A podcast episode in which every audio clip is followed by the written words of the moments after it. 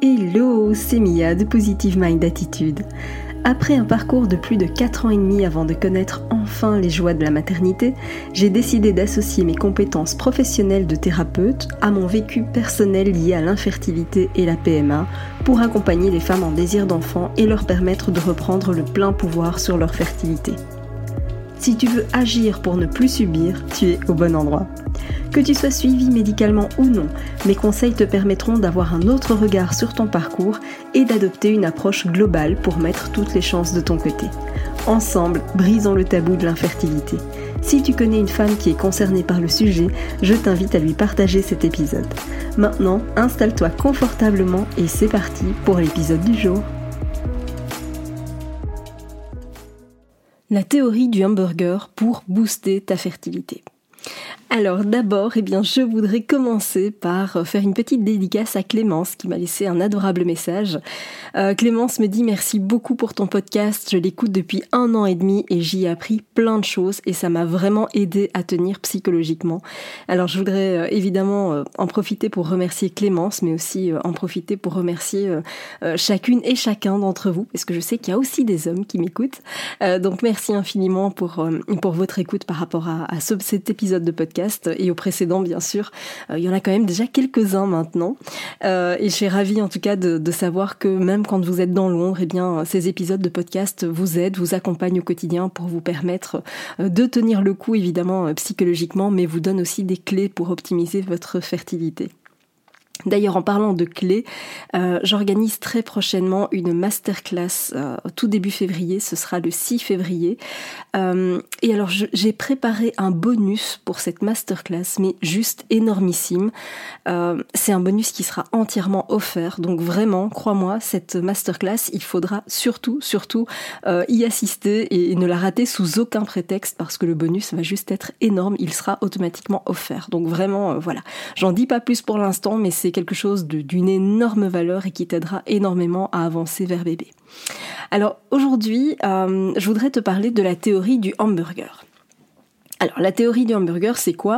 Non, déjà, je voudrais clarifier les choses, c'est que je ne parle pas évidemment de cette tendance complètement absurde que je vois partout sur les réseaux, qui est de manger un hamburger après un transfert. Je Méfiez-vous vraiment, toi qui m'écoutes maintenant, euh, méfie-toi considérablement de ce que tu peux trouver sur les réseaux sociaux et de ce que tu peux trouver sur Internet de manière générale.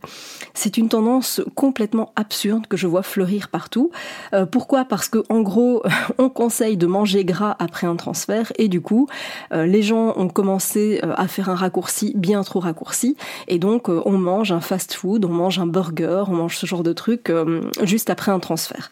C'est devenu plus que viral aux États-Unis et ça tend vraiment à s'importer en Europe, essentiellement euh, France, Belgique. En tout cas, à ma connaissance, mais je vois énormément ça passer sur les réseaux et ça, c'est totalement, mais totalement contre-productif, et je t'explique pourquoi. Euh, déjà parce que c'est un vrai mythe, hein, on est bien d'accord, c'est une bêtise de faire ça. Euh, pourquoi? Parce que clairement, oui, c'est bien de manger du gras parce que le corps a besoin de gras, évidemment, mais pas ce gras-là. le corps, il a besoin de bons gras. Donc euh, pas du tout euh, du gras euh, avec toutes ces graisses saturées et, ces conservateurs et, tous ces perturbateurs endocriniens parce que tu serais surprise de voir la quantité de phtalates qu'on retrouve d'ailleurs dans les aliments qu'on va trouver dans des fast-foods, donc tout ce qui est, je vais pas les, les, citer ici, mais en tout cas l'alimentation rapide industrielle que tu peux euh, euh, prendre emporter, etc. Hein, tu vois plutôt euh, les enseignes desquelles je, parle. En réalité, il y a des études qui ont été faites et on trouve une quantité impressionnante de perturbateurs endocriniens, notamment des phtalates. c'est lié à l'emballage. Tu sais, quand tu prends ton petit plateau, eh bien, ton burger, tes frites, etc. Tout ça, c'est mis euh, dans des emballages en carton. Euh, le personnel qui manipule évidemment tout ça euh, ont des gants, des gants en plastique, des gants qui contiennent des phtalates. ça passe de l'usine de production jusqu'à qu'à ce que ça t'arrive sur le plateau, eh bien, il y a mille et une façons d'être contaminé avec des phtalates. Donc, euh, c'est une vraie catastrophe pour ta fertilité. Donc, non, on ne mange pas ça après un transfert. Voilà. Maintenant que j'ai fermé la parenthèse là-dessus, c'était évidemment pas du tout euh, l'objet de, comment dire, de cet épisode de podcast. Parce que oui, clairement, je vais te parler de la théorie du hamburger pour booster ta fertilité, mais pas cet hamburger-là. La théorie du hamburger dont je te parle, eh bien, elle vient d'un très très grand monsieur qui s'appelle Tal Ben-Shahar et qui est un monsieur qui enseigne la psychologie positive à Harvard. C'est euh, quelqu'un qui a fait de nombreux livres sur euh, le bonheur de manière générale. Euh, et je ne me risquerai pas ici d'ailleurs à tenter de faire une définition du bonheur parce que euh, des, de grands monsieur comme, comme lui, par exemple, mais il y a énormément d'autres chercheurs qui en ont publié plusieurs ouvrages qui amènent juste finalement une ébauche de réflexion parce que c'est quelque chose de très complexe à définir. Donc tu te doutes que je ne vais pas ici me lancer dans la définition du bonheur, mais par contre, je vais rebondir sur ce dont il parle, euh, qui est justement lié à la théorie du hamburger. Cette théorie, euh, elle corrobore en réalité, mais vraiment ce que je vois tous les jours avec les femmes que j'accompagne depuis plus de dix ans maintenant. Euh, j'ai fait les frais moi aussi de cette théorie et que ce soit les femmes que j'accompagne directement, que ce soit ce que je peux lire à travers les messages qui me sont envoyés par mail sur les réseaux, etc. C'est, on s'y retrouve vraiment toutes dedans. Alors, cette théorie du, hamburger, c'est en, réalité plutôt, on va dire, euh, trois, mais il y en a un quatrième, euh, trois archétypes principaux. Alors ces archétypes, c'est quoi? Eh bien, ce sont des profils euh, qui vont plutôt fonctionner d'une telle ou une telle façon. Alors je m'explique. Le premier profil, c'est le profil du viveur. C'est quelqu'un qui va privilégier un plaisir immédiat toujours en référence à cet hamburger, euh, c'est justement le profil type qui va euh, justement profiter du hamburger qui sera gras, qui sera mauvais, il le sait, mais c'est pas grave, il en profite. Il va se faire plaisir et la petite phrase qui va souvent bien avec ça, c'est oh on vit qu'une fois. Au niveau de la fertilité, je le vois aussi pas mal parce que quand je, parle de comment dire de, des, quatre piliers sur lesquels je travaille, j'ai parfois des personnes qui me disent ah oui mais moi j'ai pas envie de me priver etc. Et je respecte évidemment euh, ce choix-là, euh, mais pourquoi? Parce que on associe euh, hygiène de vie sainte saine pardon à une image de privation sauf qu'il n'en est rien. Euh, le fait pour moi, en tout cas, de ne pas boire d'alcool, je ne le ressens absolument pas comme une privation, mais parce que j'en ai jamais vraiment bu d'ailleurs. Euh, ça, te donne un exemple simplement, et encore une fois, il n'y a pas de jugement ici, d'accord? C'est ni bon ni moins bon, c'est juste une explication. Et donc pour moi, les personnes qui me disent euh, oh, ben moi je, m'en fous, je continue à boire un verre parce qu'on ne vit qu'une fois et j'ai pas envie de me priver, ça reste un choix en fait parce que tout est en lien avec des valeurs. Pour moi, la valeur santé étant plus importante que le reste, eh bien ça fait que non, le, fait de ne pas boire d'alcool, ça ne me manque pas parce que ça n'a jamais fait partie de. J'ai pas besoin de ça pour m'amuser de manière générale et donc ça n'a jamais fait partie de mon style de vie. Donc je n'ai jamais considéré ça comme une privation. Et donc tout ça pour te dire que le viveur, il va véritablement euh, préférer un plaisir immédiat euh, parce que effectivement, lui dans sa tête, il ne vit qu'une fois. Au niveau des essais bébés, euh, ça peut concerner l'alimentation, ça peut concerner euh, l'alcool, ça peut concerner plein de choses. Vois un petit peu si euh, c'est une philosophie que tu peux adopter, alors occasionnellement ou plus régulièrement, ça c'est à toi de voir. Mais pose-toi la question de savoir si, tiens, ce profil de personnalité viveur, est-ce que ça te dit quelque chose? Est-ce que tu as plutôt tendance à te dire, oh tant pis, et puis zut, on vit qu'une fois parce que de toute façon, je suis pas sûr que ça ait un impact ou x, y raison? Voilà, observe un petit peu si tu te trouves dans cet archétype Le deuxième archétype, donc le deuxième profil, c'est le fonceur. Alors celui-là, en fait, c'est un archétype qui va préférer le bénéfice ultérieur. Ça veut dire quoi? Ça veut dire qu'il est prêt à se sacrifier dans l'instant présent à partir du moment où il est conscient, où il pense, en tout cas, il est convaincu qu'il y aura plus de plaisir après. D'accord? Donc c'est parfois euh, aussi compliqué pourquoi? Parce que celui-là euh, va tomber non pas dans un rééquilibrage alimentaire, mais bien dans un régime, parce que celui-là, il est prêt à faire des privations. Euh, il va contrôler tout ce qu'il fait, d'accord, tout ce qu'elle fait, donc euh, au niveau alimentaire, etc. Et donc on peut très vite tomber dans un côté un peu maniaque, si tu vois ce que je veux dire, parce que clairement, comme on va privilégier un, bonheur plus tard, on est prêt à se sacrifier maintenant. Mais ça veut dire que dans l'ici et maintenant, bah, il n'y a plus trop de plaisir parce qu'on reporte finalement ce plaisir à plus tard.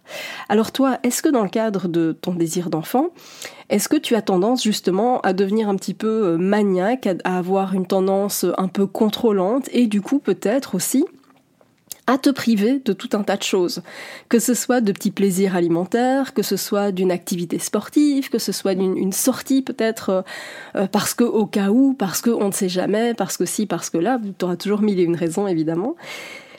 Et donc encore une fois, ici, aucun jugement, même si tu te dis, bah oui, tiens, c'est vrai, ce profil-là, cet archétype-là me ressemble, ou en tout cas je me trouve dans ce profil-là euh, la plupart du temps, c'est pas grave, que ce soit dans le premier, dans le deuxième, ça se change, d'accord? L'idée, c'est juste de pouvoir faire un constat, et vraiment, il n'y a aucun jugement par rapport à ça.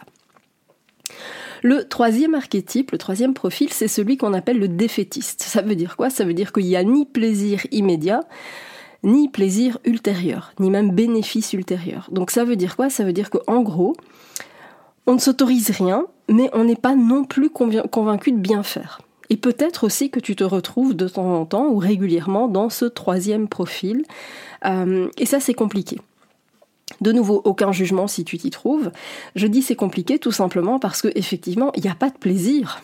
Il n'y a plus de plaisir ni maintenant ni après parce que parce que bah, on a tellement peur à travers tout ce qu'on a vécu aussi, c'est souvent lié à ça.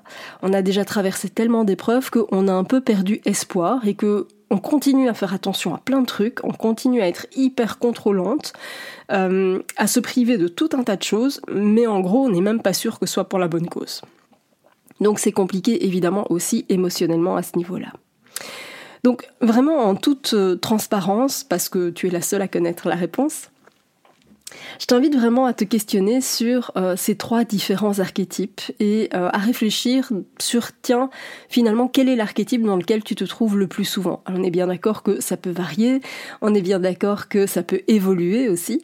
Euh, mais donc réfléchis un petit peu en toute honnêteté, en toute transparence, parce que l'idée c'est ça, hein, c'est vraiment que tu prennes deux minutes pour euh, identifier l'archétype dans lequel tu te positionnes le plus, mais en, faisant preuve de la plus grande honnêteté possible, parce que de toute façon tu seras la seule à avoir la réponse, et encore une fois, l'idée n'est pas de venir te juger euh, sévèrement pour euh, te, te, situer dans tel ou tel archétype, parce que encore une fois, l'idée c'est pas de juger, c'est juste de constater, de voir comment est-ce qu'on peut améliorer les choses. Et en fait, moi, J'aime m'inspirer de, cette philosophie de Tal Ben-Shahar et je pense que c'est ce qui m'amène aussi euh, à partager ça avec les, personnes que j'accompagne. C'est en réalité qu'il y a un quatrième profil, il y a un quatrième archétype qui est l'archétype du bienheureux.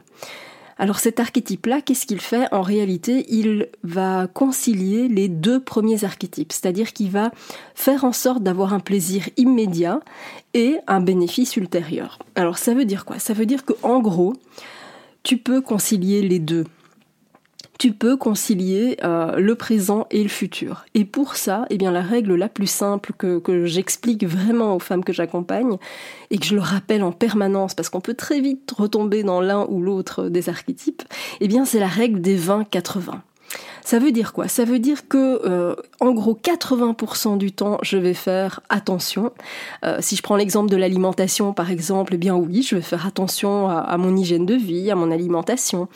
Euh, je vais au niveau, euh, par exemple, émotionnel, je vais faire en sorte de me retrouver dans une émotion euh, plutôt enjouée, plutôt positive, etc.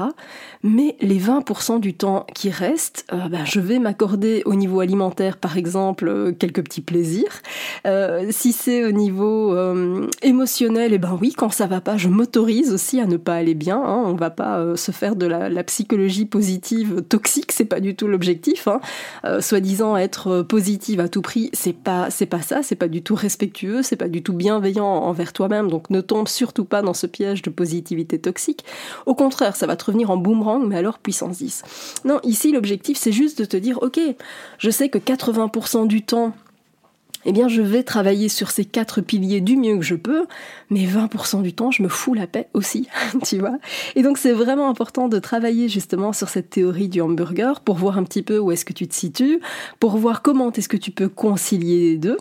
Euh, et ça c'est vraiment vraiment crucial, tu vois. C'est quelque chose vraiment que je travaille énormément avec les femmes que j'accompagne.